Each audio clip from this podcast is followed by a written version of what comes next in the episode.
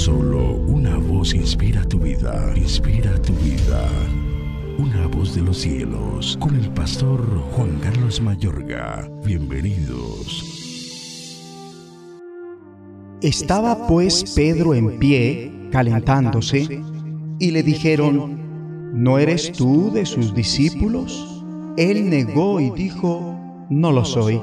Uno de los siervos del sumo sacerdote, pariente de aquel a quien Pedro había cortado la oreja, le dijo, ¿no te vi yo en el huerto con él? Negó Pedro otra vez y enseguida cantó el gallo.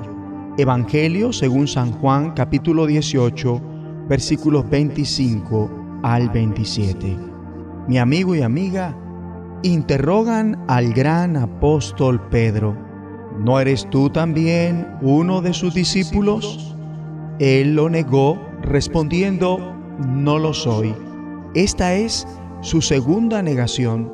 La tercera vez, Pedro fue desafiado y negó conocer a Cristo. En ese instante, un gallo comenzó a cantar, tal como Cristo lo había anunciado de antemano. Como muchos de nosotros ocasionalmente hacemos, Pedro tomó conciencia de que le había fallado a Cristo. El sentimiento de fallo puede ser una gran carga.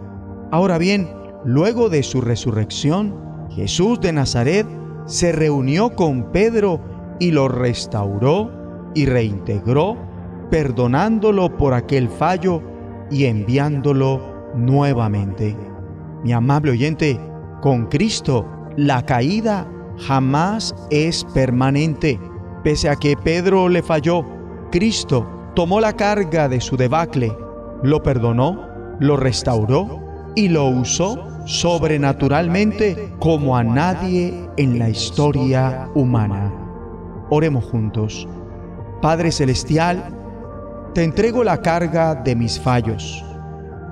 Recibo tu perdón por ellos y la restauración, más la recuperación de mi llamado a servirte en el nombre de Jesucristo. Amén de los cielos, escúchanos, será de bendición para tu vida. bendición para tu vida.